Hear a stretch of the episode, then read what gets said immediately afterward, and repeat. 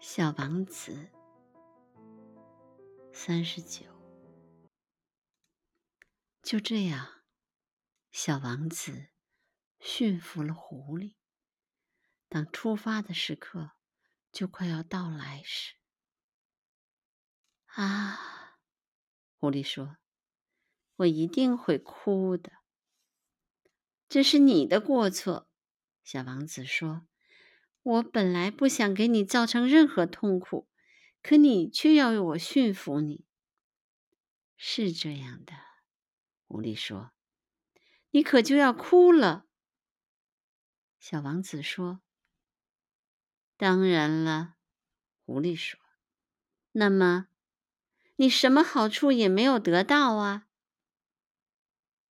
由于麦子颜色的缘故，我还是得到了好处。”狐狸说，然后他又接着说：“再去看看那些玫瑰花吧，你一定会明白，你的那朵是世界上独一无二的玫瑰。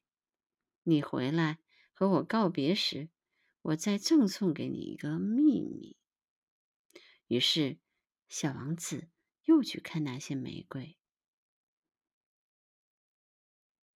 你们。一点儿也不像我的那朵玫瑰，你们还什么都不是呢。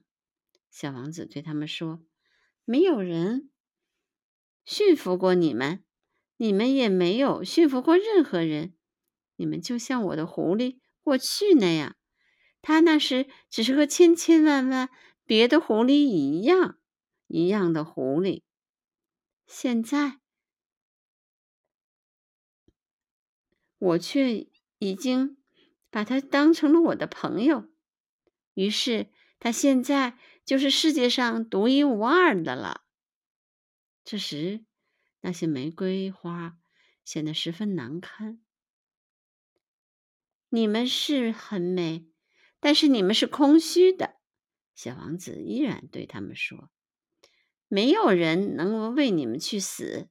当然了，我的那朵玫瑰花。”一个普通的路人以为他和你们一样，可是他单独一朵就比你们全体都重要，因为他是我浇灌的，因为他是我放在花罩中的，因为他是我用屏风保护起来的，因为他从身上的毛虫，除了留下两三只为了变蝴蝶以外，是我灭除的。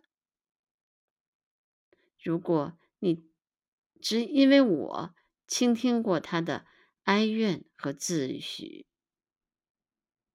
甚至有时我聆听着他的沉默，因为他是我的玫瑰。